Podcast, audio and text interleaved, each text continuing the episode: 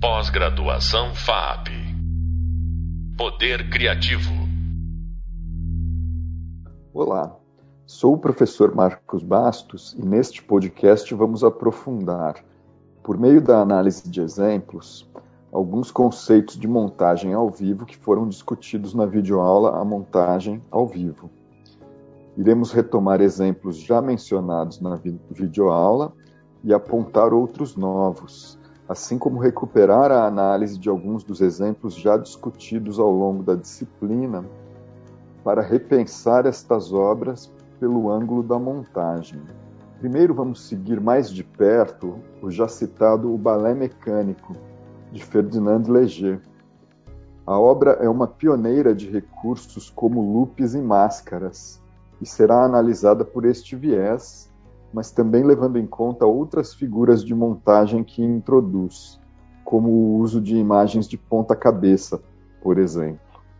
A obra de Leger pode ser considerada o que a Aimé define como um filme gráfico, uma obra de cinema experimental em que o aspecto figurativo da imagem é atenuado em favor de suas características composicionais e rítmicas filme gráfico ainda preserva elementos reconhecíveis da imagem, situando-se num campo de fronteira entre figuração e abstração. Há exemplos de filmes gráficos em que a imagem perde completamente o registro referencial, mas mesmo nesses casos mantém-se como material a imagem filmada.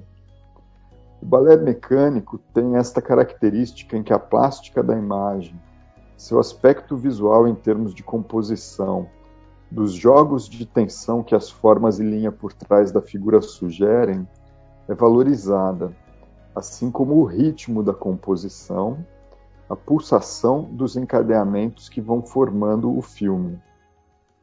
Na contramão do cinema narrativo, que procura construir histórias a partir de seus encadeamentos, um filme como O Balé Mecânico explora intensidades resultantes de arranjos entre imagens e som.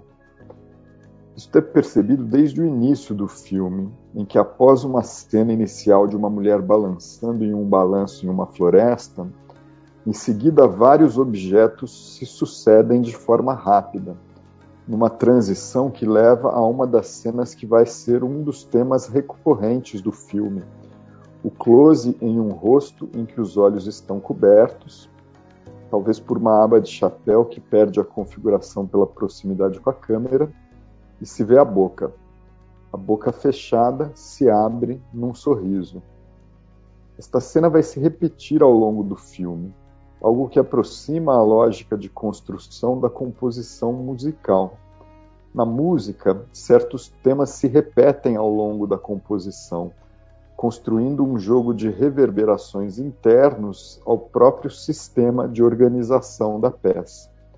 No caso do cinema, a lógica mais usada é da não repetição, pois as cenas geralmente estão a favor de contar uma história. A repetição só aparece quando há uma motivação narrativa para isso. Por exemplo, uma lembrança insistente que assola um personagem.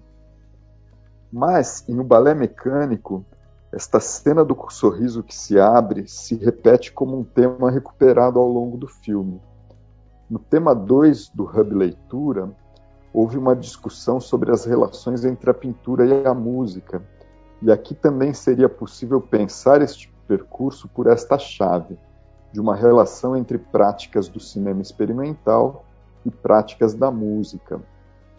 O mesmo pode ser dito a respeito da cena do balanço, que retorna com a imagem de, pouca, de ponta cabeça um pouco depois da cena do sorriso.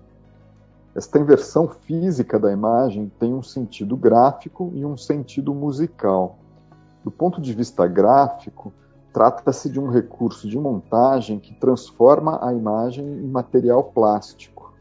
Diferente do cinema narrativo, que busca um aspecto realista para a imagem, a não ser uma representação de sonhos e pesadelos, que também é motivado pela narrativa, no cinema experimental, como já foi dito, há uma redução da referencialidade.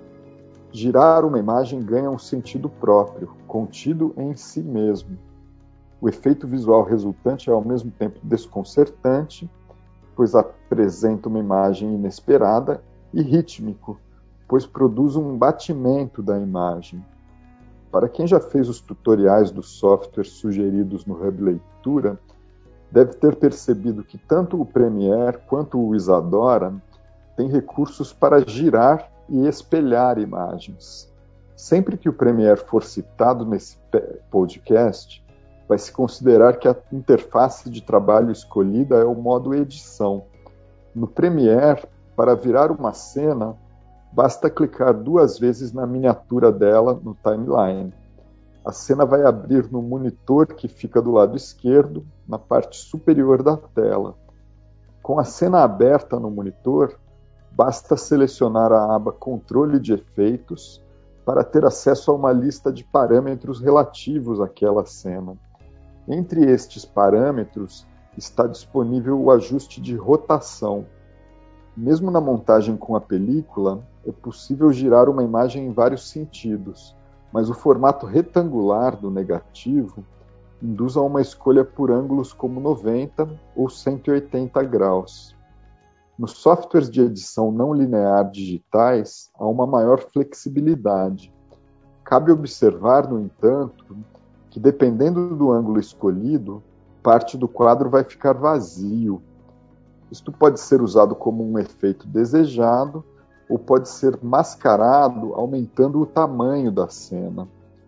Para aumentar o tamanho da cena, basta alterar o parâmetro escala na mesma aba de controle de efeitos. Também vale lembrar que este tipo de alteração pode ser feito em meio a uma sequência dinâmica, ou seja, uma sequência em que os parâmetros vão se alterando gradualmente ao longo do tempo. Com isto, é possível fazer uma imagem girar aos poucos ou girar freneticamente em diferentes ângulos ao longo do tempo. No Premiere, isso é possível marcando keyframes em pontos específicos da cena e atribuindo valores diferentes a cada um deles. O software renderiza automaticamente as transformações entre um keyframe e outro, produzindo uma animação entre o estado inicial e o estado final escolhidos pelo editor. Os recursos de giro em um filme como o Balé Mecânico têm, sobretudo, um sentido de produzir estranhamento, em sintonia com os flertes que o filme tem com o surrealismo e demais vanguardas da época em que foi criada. Mas no audiovisual contemporâneo, o recurso de girar uma cena ganhou maior autonomia, se transformando num recurso que se resume a si mesmo. Um exemplo são as sequências de transformações em From Brown to Green, de Scott Pagano. As imagens giram em meio às máscaras que compõem o trabalho, como uma forma de produzir efeitos dinâmicos. Esta é uma das características das, da montagem nas ilhas eletrônicas e digitais ela deu maior autonomia a estes recursos plásticos que transformam a imagem em material de montagem no sentido gráfico. Mais comum que o efeito de rotação é o efeito de inverter a imagem vertical e horizontalmente. O audiovisual contemporâneo é marcado por exemplos em que um adicional de pulsação é acrescentado à imagem por meio de rápidas inversões que promovem uma sensação pulsante. No Premiere, para inverter a imagem tanto em sentido vertical quanto horizontal, é preciso aplicar um filtro. Os filtros estão acessíveis por uma aba da janela Projeto no modo Edição. Após abrir a lista de filtros, é só procurar os filtros em versão horizontal e em versão vertical na lista Transformar. Estes efeitos de rotação e inversão também podem ser obtidos no Isadora e nos demais softwares que foram recomendados no Hub Leitura. Para rodar uma cena no Isadora, basta conectar o Movie Player ao Hector chamado Spinner e programar uma sequência numérica que insere os valores desejados no campo Angle. A forma de fazer isso é ligar o Hector chamado Pulse Generator no input Add do Actor Counter, configurar seu modo para Wrap e inserir nos valores mínimo e máximo o intervalo desejado, por exemplo, entre 0 e 360 graus. Lembrando que a frequência em Hertz do Pulse Generator vai definir a velocidade de rotação do elemento escolhido. Para fazer a inversão da imagem, basta seguir um processo parecido. Conectar um Movie Player ao Actor chamado Flip. Nele é possível ativar a inversão vertical, horizontal ou as duas ao mesmo tempo. Para automatizar este processo, é possível usar uma lógica parecida com a automação do giro. Basta ligar um Pulse Generator na entrada trigger do Actor chamado Flip e conectar ele ao parâmetro desejado, em versão vertical ou horizontal. Um recurso que permite criar uma pulsação complexa na imagem é duplicar este processo e deixar um trigger conectado à inversão vertical e outro com uma velocidade de pulso diferente conectado à inversão horizontal. Desta forma, os dois processos vão se sobrepor, produzindo um maior batimento da imagem. Logo após a cena da mulher no balanço, exibida de ponta cabeça, entra a primeira composição com máscaras de o balé mecânico. Duas cenas são compostas em um padrão geométrico em que uma esfera espelhada balança como que flutuando no ar, em meio a estruturas que parecem remeter a algum tipo de arquitetura. Os recortes em torno das imagens oscilam entre as terminações duras e fluidas e promovem um amálgama de qualidades gráficas e movimentos.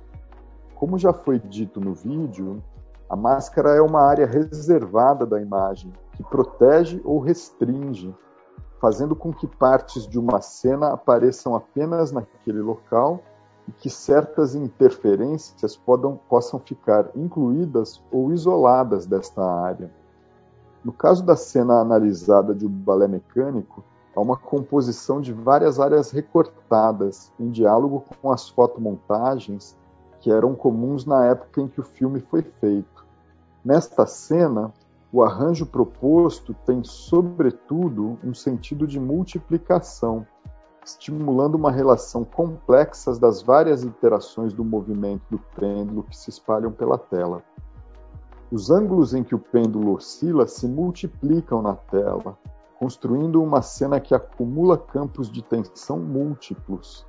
É tudo muito rápido, mas funciona como um certo anúncio de uma virada gráfica do filme Daí em diante, ele começa a ficar cada vez mais plástico em suas explorações de imagens e montagens. O recurso das máscaras também pode ser usado tanto no Premiere quanto no Isadora. O uso de máscaras não é um assunto tão explorado nos tutoriais introdutórios dos softwares. Por isso, para se aprofundar, é preciso fazer buscas específicas no caso do Premiere, há recursos internos ao software para criar máscaras. Basta selecionar uma cena do filme no timeline e acessar a área de controle de efeitos que fica numa das abas da área de monitoramento de vídeo no modo edição. Com esta área ativa, ao abrir a linha opacidade, aparecem três ferramentas para desenhar o círculo e uma caneta que permite desenhos à mão livre. Para fazer a máscara no Premiere, basta manter a cena desejada selecionada e desenhar a máscara. Ao contornar uma área com uma destas ferramentas, o software vai isolar o conteúdo externo à máscara. No painel de controle, é possível inverter esta seleção assim como fazer outras modificações, como inserir difusão e opacidade, ou expandir e contrair a máscara. Em conteúdos que se movimentam, a máscara não acompanha o deslocamento. Por isso, para fazer máscaras que se movem, é necessário incluir keyframes e desenhar as transições da máscara. Dependendo da complexidade da cena, isto pode ser um processo bastante trabalhoso. No caso do audiovisual experimental, o uso de máscaras não costuma ser realista, o que facilita o trabalho na medida em que autoriza o uso de fragmentações, rupturas e desencaixes como recursos expressivos. De fato, a fragmentação da tela é uma pesquisa que perspassa a história da videoarte. Por exemplo, com obras que vão de Global Groove, de Nanjun Paik, a Parabolic People, de Sandra Kogut. É um uso da máscara como um recurso que estimula a ruptura com a perspectiva tradicional. Trabalhar com máscaras no Isadora também é um pouco trabalhoso. É possível criar máscaras regulares por meio de figuras geométricas geradas com o Hector Shapes. Este Hector cria figuras geométricas sólidas de diversas faces do triângulo em diante, assim como os círculos, que no caso nada mais são do que figuras geométricas com um número de lados tão grande a ponto das retas não serem percebidas. As máscaras no Isadora são uma espécie de fusão entre uma fonte de vídeo e sua geometria. Para criar uma máscara, é preciso conectar duas fontes, o Movie Player e o Actor Shapes, com a geometria desejada a um Hector chamado Mask. Como em todos os softwares que trabalham com este princípio, a geometria branca funciona como uma área vazada que vai recortar o vídeo, enquanto as áreas em preto vão ficar sem imagem. Como todos os processos no Isadora, a máscara também pode ser automatizada. Para fazer isto, esta etapa também vai servir como um lembrete de como criar processos aleatórios, considerando que você já assistiu aos tutoriais do software antes de ouvir este podcast. Para automatizar o desenho das máscaras, basta conectar um gerador de números automáticos à entrada Facets, que define o número de faces que a figura geométrica vai ter. Existem formas mais complexas e precisas de fazer isso, usando geradores de números aleatórios e controles de valores de escala para gerar os intervalos. Mas para facilitar, aqui será usada uma solução mais simples e direta. Por meio do Hector Wave Generator, é possível gerar uma sequência de números aleatórios.